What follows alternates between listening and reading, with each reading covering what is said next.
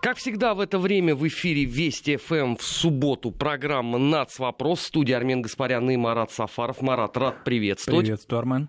И мы решили продолжить сегодня цикл такой э, программ, посвященных э, арабскому миру и Ближнему Востоку, потому что там действительно есть, в общем, о чем поговорить. Там и культурное многообразие, и, конечно, церковный фактор.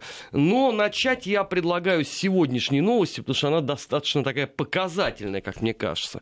Сегодня Трамп обратил свое пристальное внимание на происходящее в Саудовской Аравии и озадачился справедливым на мой взгляд, вопросом почему Пионцы незначительные э, не выделяется этой э, прекрасной страной, потому что если пойдет такими темпами дальше, то она долго не просуществует. Естественно, что Трампу, как это принято сегодня, тут же ответили.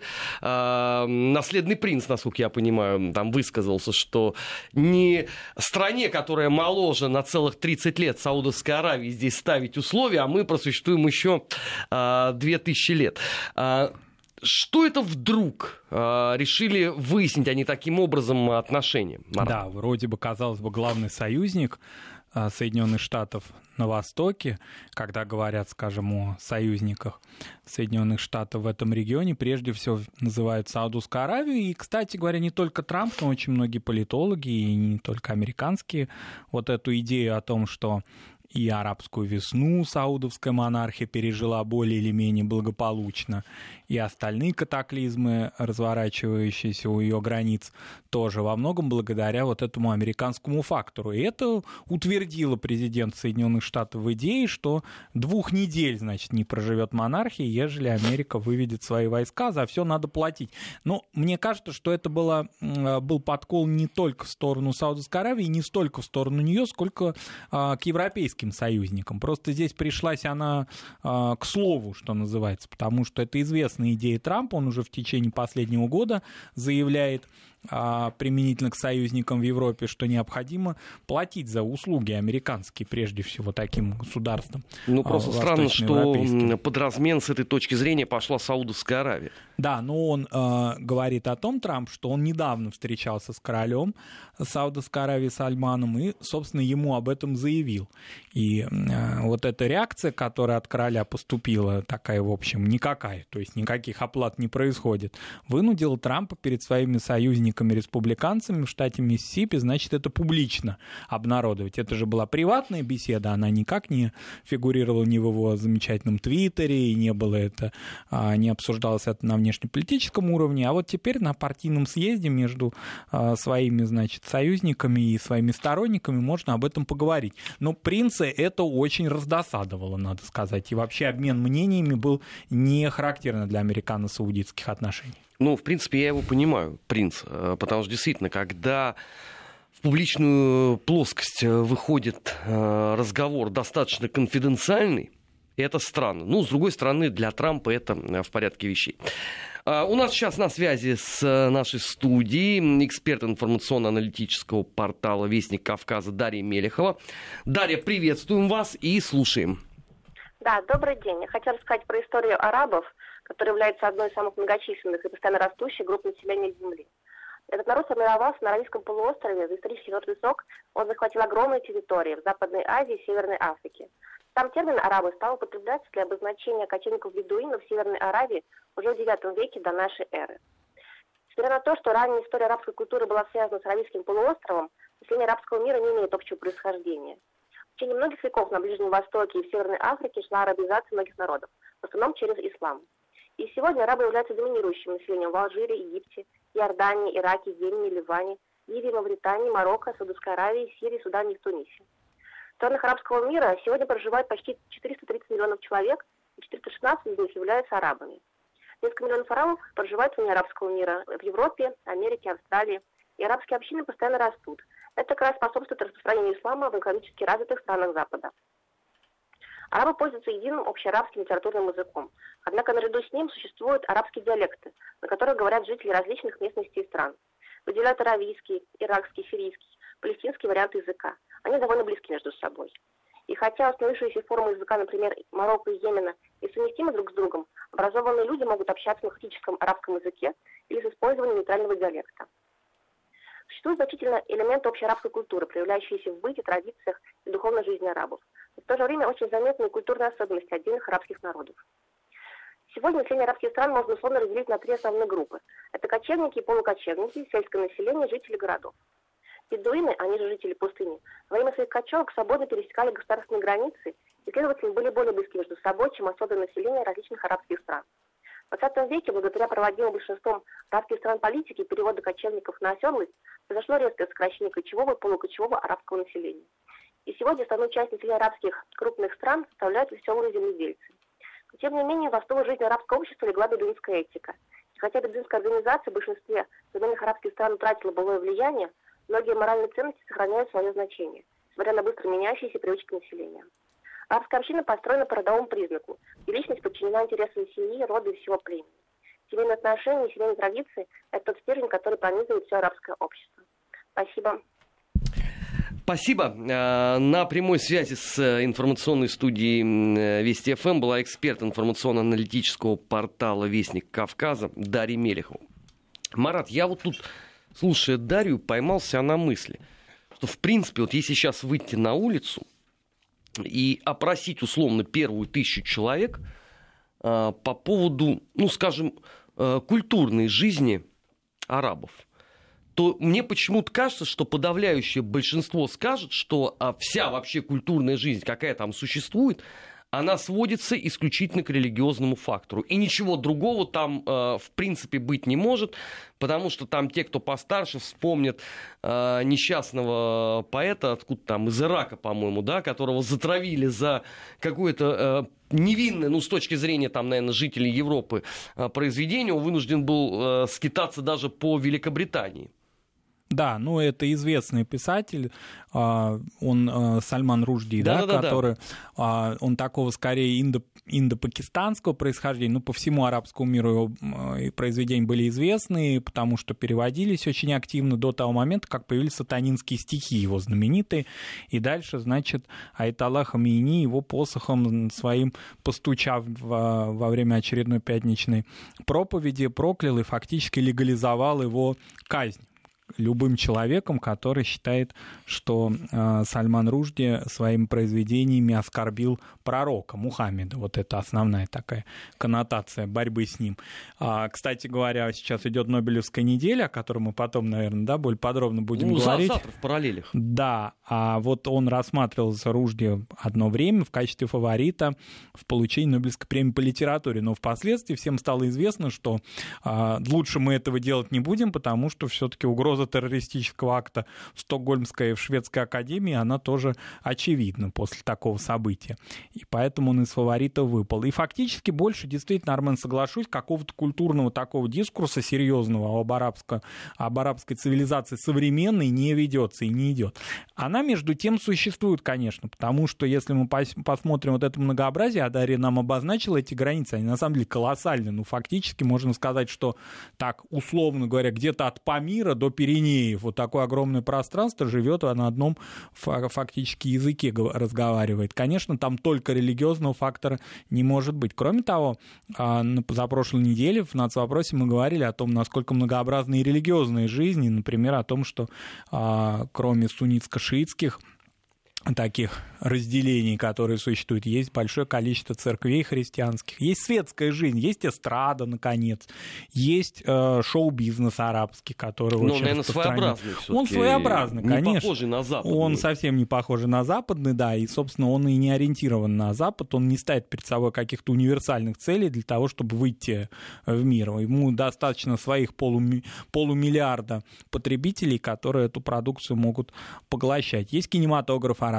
Но сказать, что это вот то, что какое-то универсальное послание миру или что-то соотносимое хоть немножечко со средневековой арабской цивилизацией, плодами которой мы пользуемся до сих пор, взять хотя бы там, ну не знаю, хотя бы алгебру, допустим, да, медицинские знания, философию и так далее, конечно, этого нет. Вот этот период упадка, который пришелся в арабском мире на позднее средневековье и новое время, он из него в цивилизационный арабский мир по большому счету выйти не может. То есть он не может предложить каких-то универсальных современных ценностей. Это удивительно. В каких-то областях знаний, скажем, там, естественных, технических, да, существует большое количество. Вот если кто знает э, ситуацию, скажем, с медициной в европейских странах или а, в Соединенных Штатах очень много людей, которые получают медицинское образование, переезжают на Запад, переезжают в Соединенные Штаты. А, и в России, кстати говоря, большое количество а, специалистов учились и учатся из арабских стран, и в том числе желают остаться в России. Вот почему-то приложить свои знания в своем мире этого не происходит. А почему, кстати? Ну, во многом... откуда э, отсутствие глубинного патриотизма? Во многом это еще э, та нестабильность, которая в этих государствах существует. Ведь очень интересная история. Арабский мир, с одной стороны, един, а с другой стороны, разделен.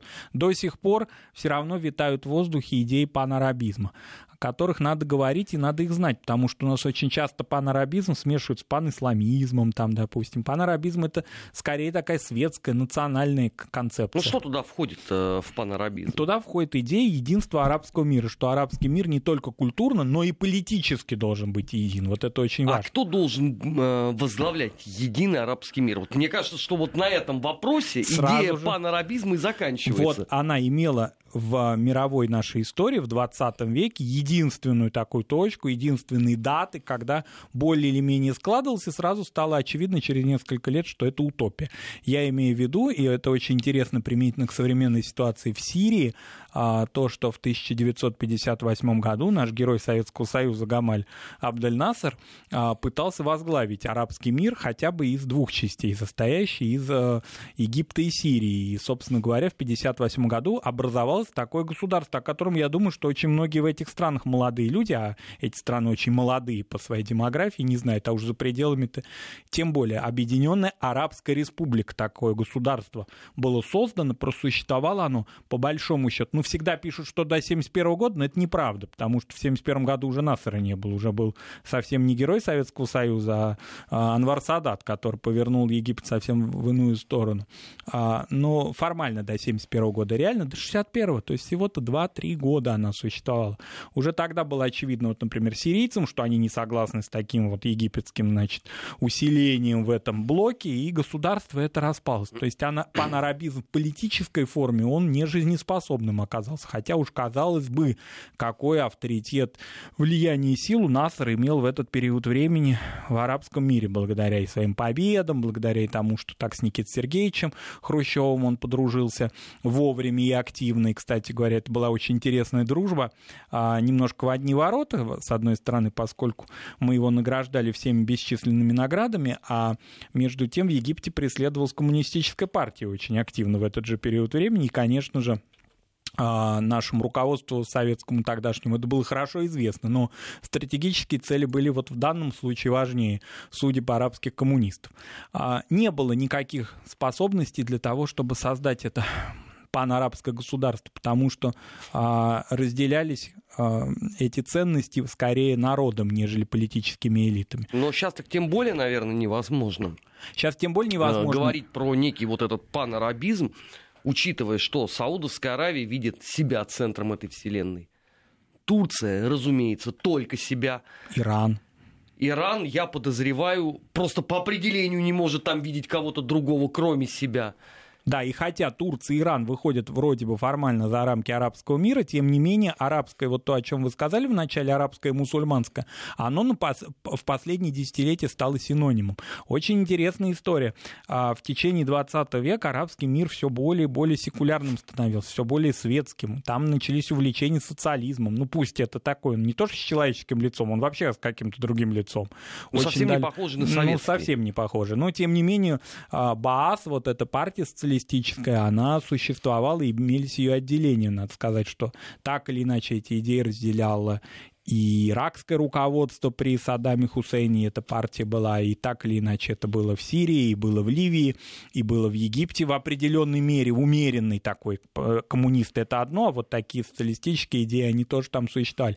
А рубежным моментом стала исламская революция в Иране, по большому счету, когда вот Иран как-то вот это зеленое знамя ислама поднял на себе, на, свои, на своих, значит, а, минаретах, и получилось так, что вроде бы арабы, родоначальники исламской цивилизации, оказались немножко не в авангарде. И они стали подтягиваться. Исламизация стала все более и более усиливаться. Да и до исламской революции еще.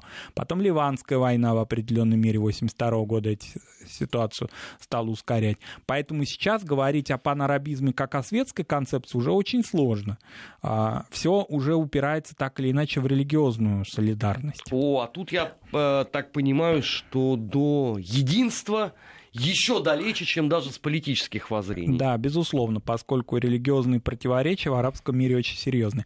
Ну и третья, третья сила, о которой мы уже говорили, и стоит ее немножко, да, вот сегодня э, Трамп такие делает заявления, а, скажем, еще несколько лет назад были заявления применительно к другой части арабского мира о недопущении союзнических отношений между Фатх и Хамас, например, да, вот казалось бы, чего там брать от Пиренеи до Памира, вот возьмите хотя бы реку Иордан маленькую, да, и посмотрите о том, каким образом может, может или не может быть консолидировано палестинское общество. Ведь Соединенные Штаты на тот момент, а, все помнят, наверное, такую добродушную госсекретаря Кандализу Райс, который заявлял о том, что американская помощь палестинской администрации сразу прекратится, ежели, да, там, ФАТХ, то есть а движение, которое США признают, значит, с такими ужасными хамасовцами а, начнет иметь дело.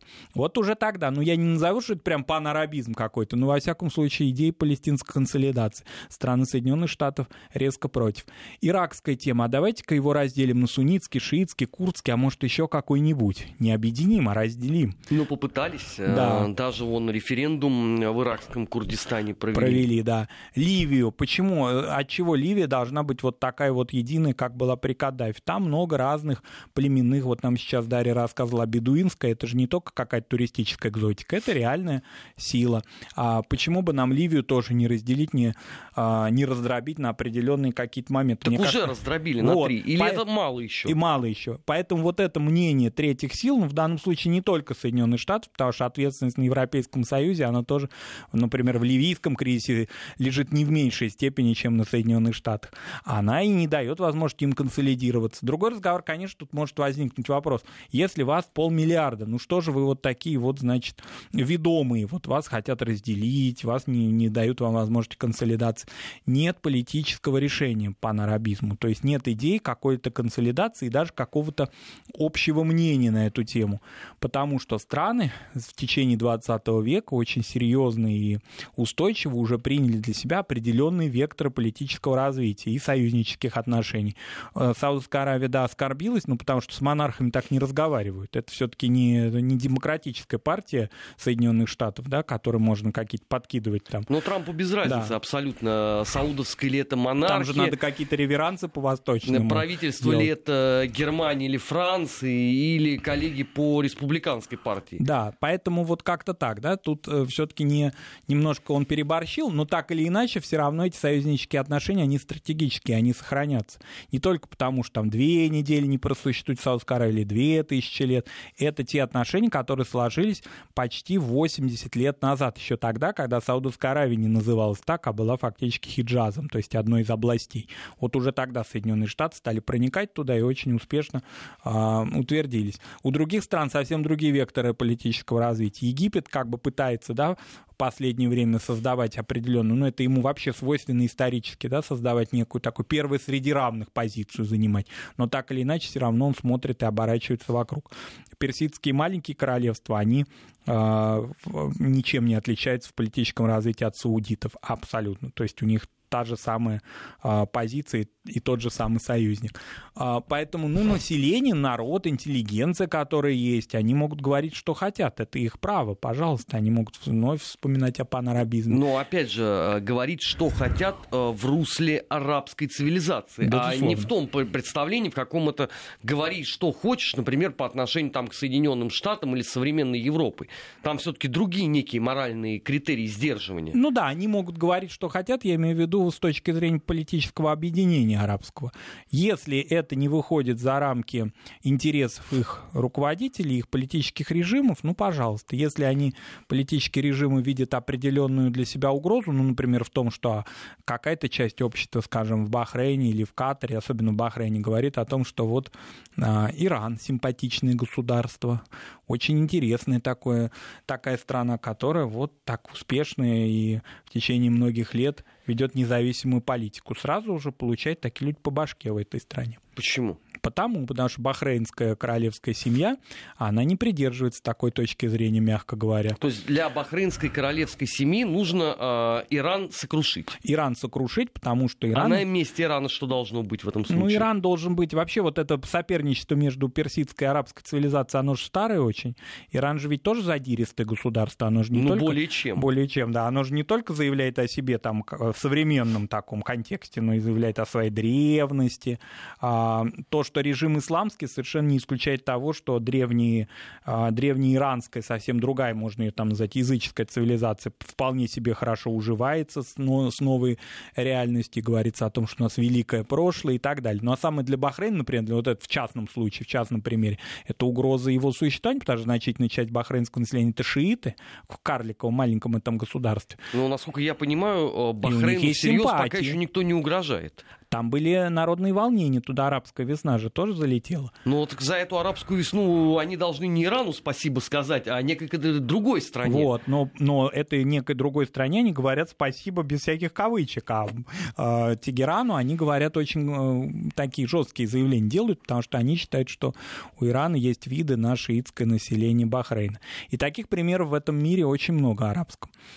Поэтому говорить о том, что какая-то часть из этого, из, из, из этого пространства склонна реально к консолидации, ну, это миф. Ну, как говорит э, в таких случаях э, Евгений Янович Становский, э, котел с неприятностями. Вот что да. такое Ближний Восток. Программа «Нац. Вопрос» в эфире Вести ФМ. Сейчас мы прервемся на новости. Сразу после этого продолжим обсуждение арабского мира. Не переключайтесь. Нацвопрос. О чувствительных проблемах. Без истерик и провокаций. 16 часов 33 минуты в Москве. В эфире Вести ФМ программа «Нац. Вопрос». Армен Гаспарян и Марат Сафаров. Мы продолжаем. И говорить о непосредственно э, арабском мире сегодня. Марат, а из каких условно исторических областей вот этот самый мир состоит? Ну, считается так в академической науке, в востоковедении, что все-таки арабский мир а, не однороден, он состоит как минимум из шести исторических областей. Это колоссальные, конечно, регионы, если учитывать, что в совокупности они дают нам полмиллиарда а, населения планеты. А прежде всего, если брать, это такой вот очень интересный и сейчас взрывоопасный регион, но древний самобытный, это южноаравийский регион, это, условно говоря, э, та территория, где находится Йемен и Оман. Но в данном случае нас, конечно, интересует Йемен, потому что там события разворачиваются драматичные. Мы уже говорили две недели назад, что мировых СМИ, мировые СМИ не заинтересованы ситуацией гуманитарной катастрофы в Йемене. Прошло две недели с нашего разговора, я специально посмотрел, эти самые мировые СМИ никакого особого интереса это вновь не вызывает. Да вообще нет темы Йемена. Да. Что значит нету, нету интереса? Его просто Никакой не нету. То, что там погибают люди, то, что государство отсутствует, оно разрушено полностью. И эта ситуация только усугубляется, а уже в течение нескольких лет, это не ситуация только одного года, она, в общем, выпала полностью из мирового внимания. И, кстати говоря, вот эта южноаравийская тема культурного вот этого ареала, она очень э, взаимосвязано с саудитскими претензиями. Саудиты считают эту территорию, ну, если не своей территорией, может быть, ну, как зоной своей ответственности, интересов своих. Поэтому это они сами определили, они что сами это определили, зона их э, Абсолютно. И вот э, те хуситы, то есть те, условно говоря, да, противники политического режима, в Йемене, которые там сейчас главенствуют, тут они являются врагами Саудовской Аравии, и Саудовская Аравия бомбардировки устраивает этой территории. Так что вот очень сложная эта история, хотя регион сам по себе, еще раз повторюсь, в культурном смысле один из самых интересных на Ближнем Востоке. Арабисты хорошо знают этот регион. Ну, я так понимаю, что из Йемена уже все, что можно, вывезли. Вывезли, да. Из него вывозили раньше только кофе, а теперь вывозят уже все, что только плохо там и хорошо лежит. Фактически это э, такая территория без государства. Оман, как часть этого региона, вполне себе стабилен. Это вот из разряда вот этих вот персидских маленьких королевств. Оман, Катар, Бахрейн. Вот. Дальше это, конечно, собственно, сама Саудия, огромное ее пространство. Ну, который относительно все-таки стабилен в свете, опять же, их там непростых взаимоотношений с саудитами. Саудитами, да. Но, во всяком случае, в экономическом смысле а, все пока в порядке. Но надо сказать, что есть мин замедленного действия во всех этих небольших государствах. И это а, демография. То, что вот, значит, как прям по, по Марксу, да, что вот эта верхушка, которая, значит, эксплуатирует ресурсы, она очень незначительна. И это коренное население, они обладают гражданством. А их очень мало, они фактически уже ничего делать-то не хотят. Все, кто бывали, ну, классический пример, мало там, скажем, из наших соотечественников, может быть, бывали в Катаре, но очень многие бывали в Объединенных Арабских Эмиратах и прекрасно знают, кто работает в туристической сфере этих стран.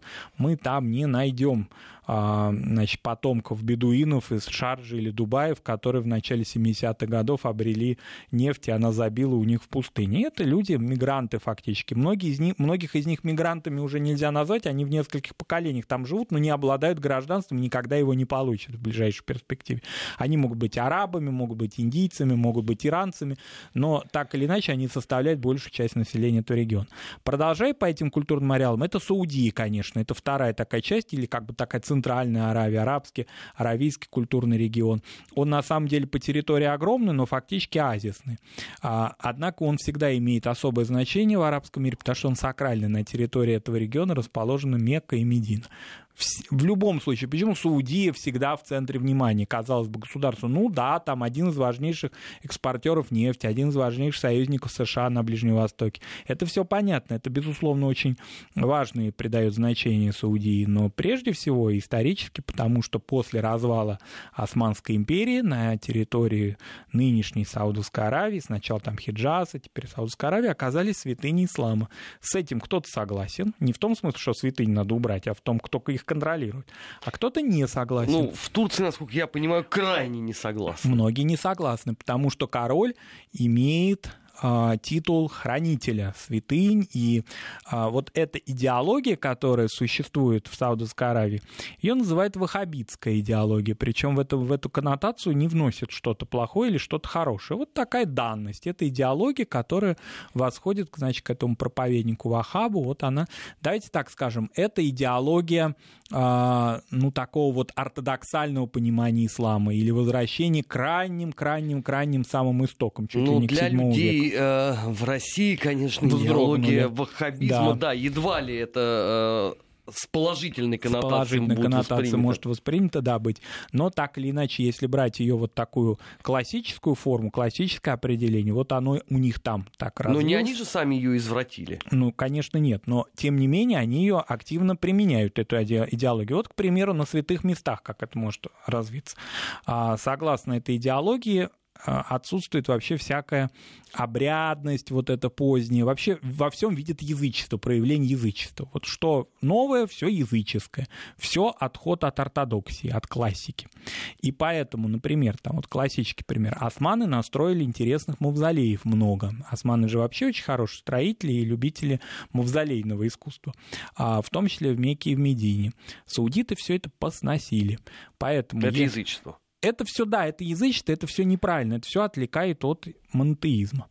И поэтому многие паломники наивные, которые, ну, например, из э, тех регионов, из тех частей мира, где развито, значит, зодчество и так далее, приезжают туда, а где вот, вот, извините, вот это? Нет, этого не будет, это все уже давно снесено, это неверие, это язычество. С этим кто-то согласен, наверное, кто-то не согласен, большая часть. Но так или иначе Саудовская Аравия контролирует эти города и делает то, что считает необходимым, исходя из своей идеологии. В данном случае вот та, которая получила название ваххабитской идеологии. Это очень интересный момент. Для, для, кстати, для многих вот действительно это становится именно во время паломничества.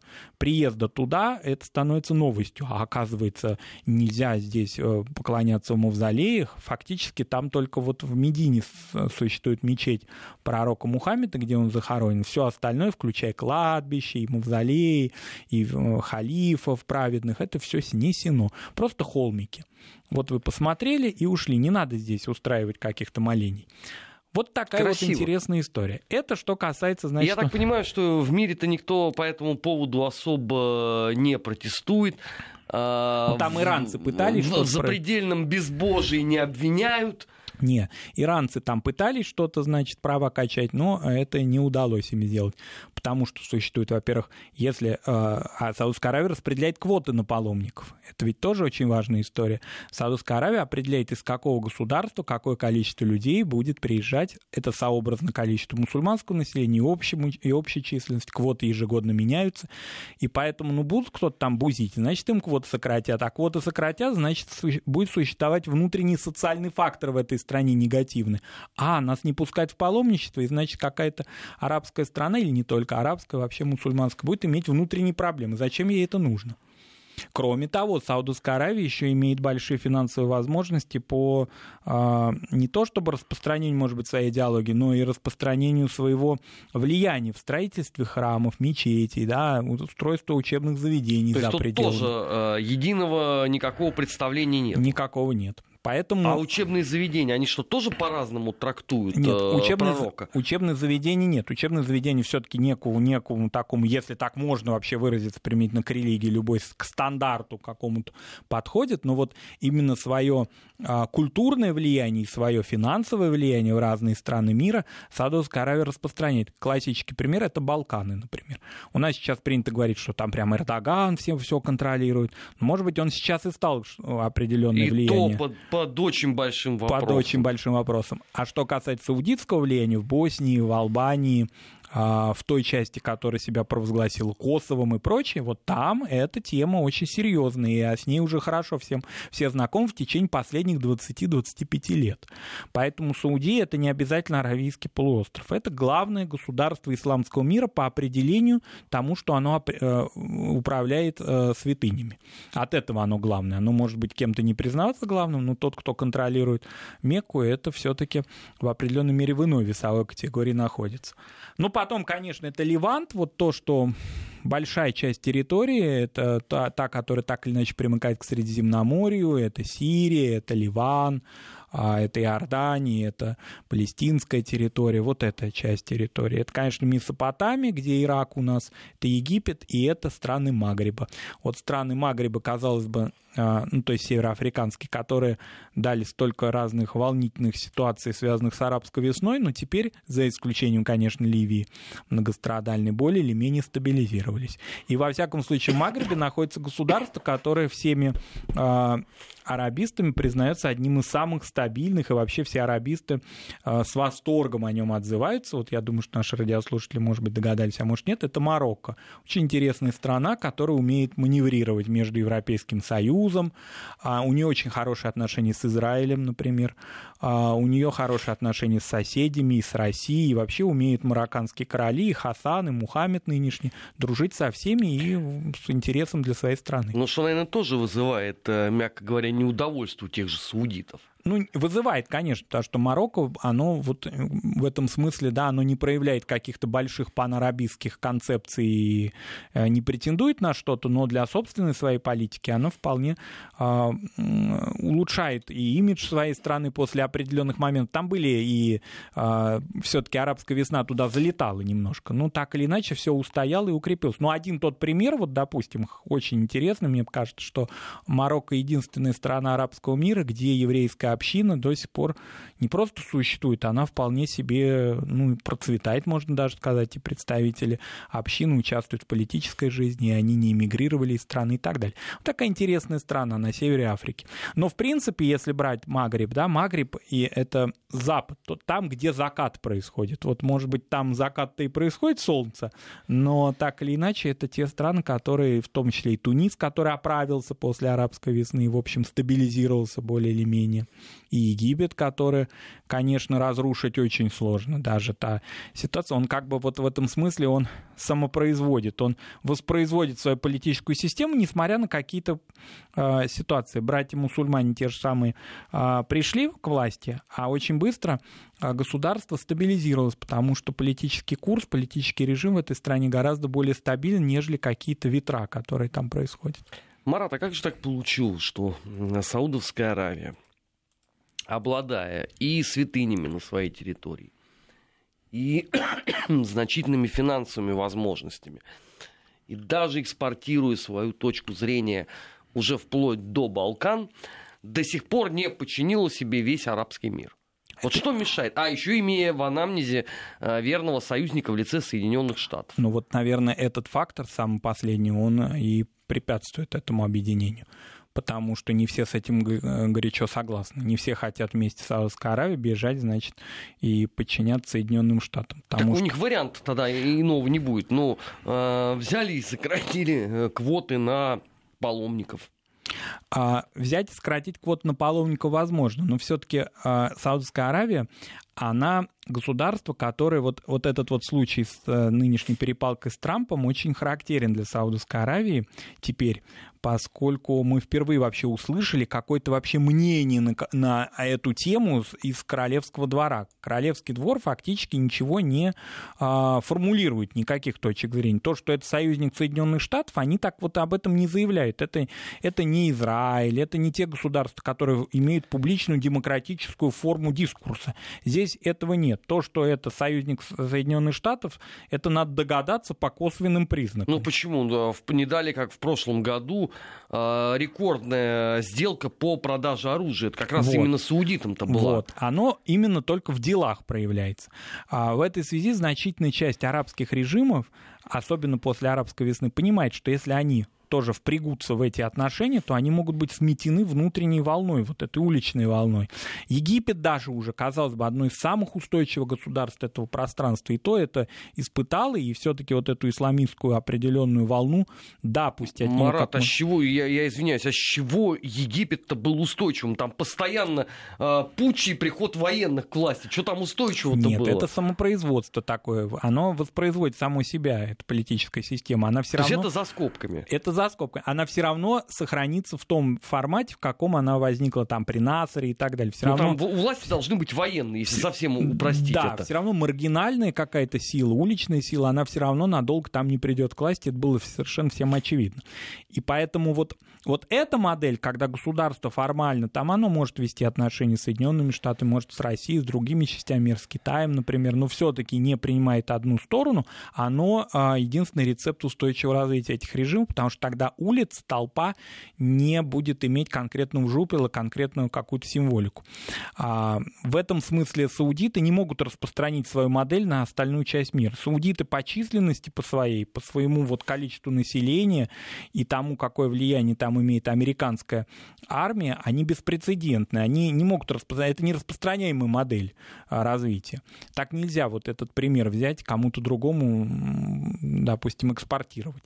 А, захотят кто-либо это сделать, как, допустим, захотел это сделать, а, ну, это не арабский мир, но рядом расположены а, Пехлеви, да, в Иране, сделал это вот так некрасиво и как-то очень, значит, ну, как-то грубо, что ли, вот, вот уж совсем, да, когда и ислам фактически он загонял в какие-то там дебри, и начиналась маргинализация духовенства шиитского, и уже очень зарастрийскими символами он стал везде махать, и чуть ли там какие-то древние иранские короны на голову и постоянно летать к Никсону и Форту, это закончилось тем, что за, тем, чем закончилось. И многие арабские владыки, не только монархические, но и несменяемые какие-то лидеры а, государств арабского мира, формально светских государств, формально, да, они этот месседж поняли, что так делать не надо. Вот так вот жирно и грязно дружить с Соединенными Штатами нельзя. Нужно по-саудитски, то есть тихо в глубине дворца.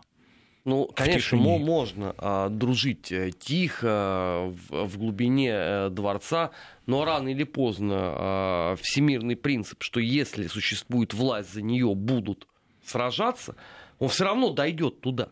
Потому что, ну, а, либо Турция, либо Иран, либо Саудит, но кто-то из них все равно в той или иной степени будут стараться подчинить себе весь арабский мир. И с этой точки зрения они все равно станут в какой-то момент перед выбором. А, я думаю, что вот эта устойчивость в широком смысле мусульманского мира, его все-таки определенная устойчивость, то, что мы его воспринимаем как единое целое, мусульманский мир шире, чем арабский, она именно достигается благодаря трем этим центрам силы. Именно тому, что он многополярен, этот регион. А, и он никогда не может быть объединен. И именно от того, что у него три ноги, а, а не одна, он более или менее устойчив, и с ним так или иначе приходится считаться. Во всяком случае, учитывать его существование. Потому что Турция не может покорить этот мир, у нее могут быть какие угодно халифатские задачи, но так или иначе у арабов существует претензия. К туркам арабы были покорены Османской империей протяжении многих веков. К своему завоевателю никогда, а учитывая, что это Восток, историческая память там гораздо глубже, чем в европейских странах, в европейских странах многие забыли, а многие придумывают себе разных, значит, а, покорителей. На Востоке это по-другому все. И все хорошо помнят, что еще сто лет назад арабы ходили под турками, и они были полностью покорены турками. И они даже некоторые из них радовались тому, что британцы начали сокрушать Османскую империю, и многие считали, что это и есть благо. Поэтому Турции там ловить нечего. У нее есть свои региональные э, интересы, они Но могут при этом быть. в Турции каждый второй политик в глубине души мечтает возродить Османскую империю. Мечтает, но в тех Если границах... не каждый первый еще, да, наверное. Но в тех границах, которые, в которых она существовала в лучшие свои годы, она никогда века, она никогда не может возродиться. Она может иметь определенные интересы на Балканах, на севере Ирака, она может иметь интересы в Сирии, она может так или иначе как-то подминать курдов и так далее, и так далее. В Закавказье у нее теперь появились очень э, такие прочные лице интересы Азербайджана, да? Азербайджана и отчасти даже и Грузии. Как это может не показаться парадоксально, но то, что мы видим, скажем, в Аджарии, это существенная пока еще экономическая такая экспансия Турции. Это все есть. Она в Гагаузию даже уже Турция имеет определенный интерес на территории Молдовы. Это все, да, там, где так или иначе все-таки смыкается тюркский мир. Вот, вот в это, на этих границах. Что касается арабского мира, здесь невозможно. Что касается Ирана, ну, здесь все по конфессиональному признаку. Иран пока считает себя шиитским государством, провозглашает ценности шиизма, он не может контролировать суннитскую часть, огромную часть мира.